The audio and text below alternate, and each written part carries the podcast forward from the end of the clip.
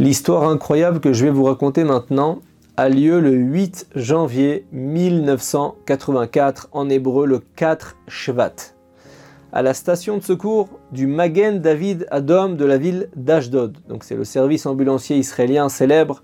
La journée se déroule sans incident particulier et malgré un grand stress et beaucoup de tristesse chez les urgentistes, Rabbi Israël Abersera, connu sous le nom de Baba Saleh, ce grand sadique, ce grand sage, vient de décéder. Et pourtant, peu après, une alerte retentit dans les locaux. Un gros accident vient de se produire sur l'autoroute entre la ville d'Ashkelon et celle de Bnebrak, juste à la sortie de l'échangeur d'Ashdod. Shimon, qui travaille dans l'équipe de secours d'Ashdod, saute immédiatement dans l'ambulance. Il arrive très vite sur la scène de l'accident et ce qu'il voit est terrible, mais il perd pas son sang-froid. La nuit est épaisse, Shimon ne parvient pas à avancer, seulement grâce à la seule lumière des phares de son ambulance, et vu l'état du véhicule accidenté, il est improbable que quelqu'un ait pu survivre à un choc pareil. Shimon réussit finalement à ouvrir la porte arrière, une vision d'effroi s'empare de lui, un effroi qui le poursuit même jusqu'à aujourd'hui. Il voit quatre hommes adultes inanimés. Y mettant bien que mal tous ses sentiments de côté, il examine chacun d'eux à la recherche d'un signe de vie, mais il n'y a aucun pouls. Au milieu de cet horrible carnage, Shimon pose un regard sur le sol de la voiture et n'en croit pas ses yeux. Sous les autres corps se trouve un petit garçon, mince, d'environ 10 ans, allongé, couvert de sang. À l'aide des renforts arrivés sur place, ils arrivent à l'extraire du véhicule. Il a l'air mort, mais après vérification, il détecte un pouls très faible, mais un pouls quand même.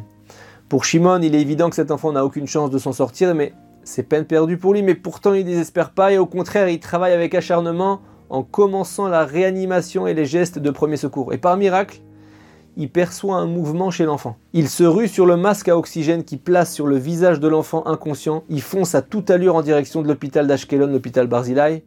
Il hurle à la radio reliée au personnel d'urgence Retrouvez-moi à l'entrée. Vous attendez qu'il arrive aux urgences, il ne survivra pas. Shimon arrive, le personnel d'urgence l'accueille sur le parking de l'hôpital et commence immédiatement la prise en charge. Le secouriste repart, il a besoin de reprendre ses esprits après l'intervention tragique. Quelques jours plus tard, Shimon veut prendre des nouvelles de l'enfant. Est-ce qu'il a survécu? Est-ce qu'il vit? Dans quel état il est? Où est-ce qu'il se trouve? Mais il obtient aucune réponse claire puisque l'enfant a été transféré de l'hôpital d'Ashkelon à l'un des hôpitaux de Jérusalem, Adassa Enkarem. Et écoutez-moi bien, 24 ans après cette tragédie, en 2008, Shimon, donc l'urgentiste, participe à la Iloula de Baba Saleh dans un centre de jeunesse d'Ashdod accompagné de ses deux propres adolescents. Et ce soir-là, devant des centaines d'invités, des dizaines de rabbinim venus en l'honneur de Baba Saleh, Shimon prend le micro et pour la première fois il raconte ce terrible accident de la route survenu quelques heures après l'enterrement de Baba Saleh il y a 24 ans. Il décrit comment il a réussi à réanimer le jeune garçon contre toute attente. Il finit son discours sur ces mots.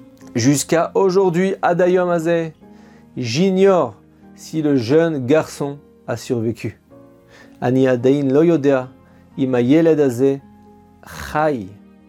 Et là, un jeune homme se lève devant lui, attrape le micro et il lui dit Je suis heureux de vous annoncer que ce garçon est en vie et se porte bien grâce à Dieu. En réalité, c'est un rabbin qui dirige une communauté et un Beth Midrash, un centre d'études de la Torah à Bnebrak. Shimon veut absolument rencontrer ce. Les responsables du centre de jeunesse d'Ashdod fixent un rendez-vous entre Rabbi Amish Meir et Shimon. Les retrouvailles sont très très très poignantes. Plus tard, ils se rendent ensemble sur le lieu de l'accident. Shimon indique le lieu exact de la tragédie. Le rabbi est très triste alors qu'il tente de se remémorer le visage de son père. Il lève les yeux au ciel et il récite la bénédiction de circonstance chez Asalines Bamakomazé. Il bénit Dieu en fait d'avoir opéré un miracle au même lieu, même endroit, même lieu. Le rab ne se rappelle peut-être pas des détails de l'accident puisque c'était il y a 24 ans. Ça a coûté la vie à son père, à trois autres hommes, mais il se souvient de la forte relation que son père avait avec Baba Saleh et tous les détails précédant leur accident. Et là, il raconte. Le petit, qui est devenu grand, raconte Lors du dernier mois de sa vie, Baba Saleh était à la maison. Il était affaibli avec une santé fragile, mais malgré son état de santé, les membres de sa famille remarquent qu'il jeûne. Il jeûne. Il jeûnait tout le temps. Lorsqu'il l'interroge à ce sujet, Baba Saleh répond il devait y avoir un décret sévère où beaucoup de sang devait être versé. Baou Hashem, j'étais en mesure d'effectuer une délivrance, mais je paierai un prix élevé pour ça. J'emporterai quatre personnes avec moi dans le Olamaba, le monde futur, et une seule personne restera en vie. Ces paroles sont restées mystérieuses jusqu'à l'horrible accident survenu juste après sa mort.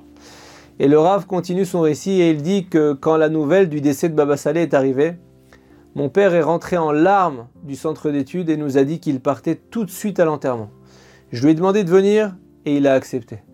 Ma maman voulait se joindre à nous, mais mon père lui a répondu avec une phrase lourde de sens. Tu devrais rester ici avec les enfants. Et heureusement, elle n'a pas pris la route avec mes sept frères et sœurs. Une fois arrivé sur place, il y avait une foule impressionnante. Je tenais fort la main de mon père pour ne pas le perdre. On a attendu des heures à côté du mikvé où la tahara, la toilette mortuaire de Baba Saleh, a été faite. Mon père a eu un grand mérite. Il a été appelé à entrer dans la salle de la tahara pour prendre congé du tzaddik qu'il aimait tant. Et juste après l'enterrement, malgré le blocage de la police, mon père a réussi à retourner à la salle de la tahara, s'est trempé dans le mikvé dans lequel le corps de Baba Saleh a été purifié. C'était sa dernière immersion. Il en a fait beaucoup des immersions au mikvé Baba Saleh. Et mon père s'est donc sanctifié lui-même dans le mikvé du grand sadique. Sur la route du retour à la sortie de la ville, mon père demande d'arrêter la voiture. Il sort acheter une bouteille de soda, donne un verre à chaque passager. On a tous récité la bénédiction avant de la consommer, de consommer le soda. C'était notre dernière bénédiction à tous, enfin à eux, dans ce monde-là. Et plus tard, j'ai appris qu'avant de quitter ce monde, les tzadikim récitent toujours la bénédiction chez Akol dans ce monde et la bracha Haona dans le monde futur. Cette bénédiction est mon dernier souvenir avec mon père.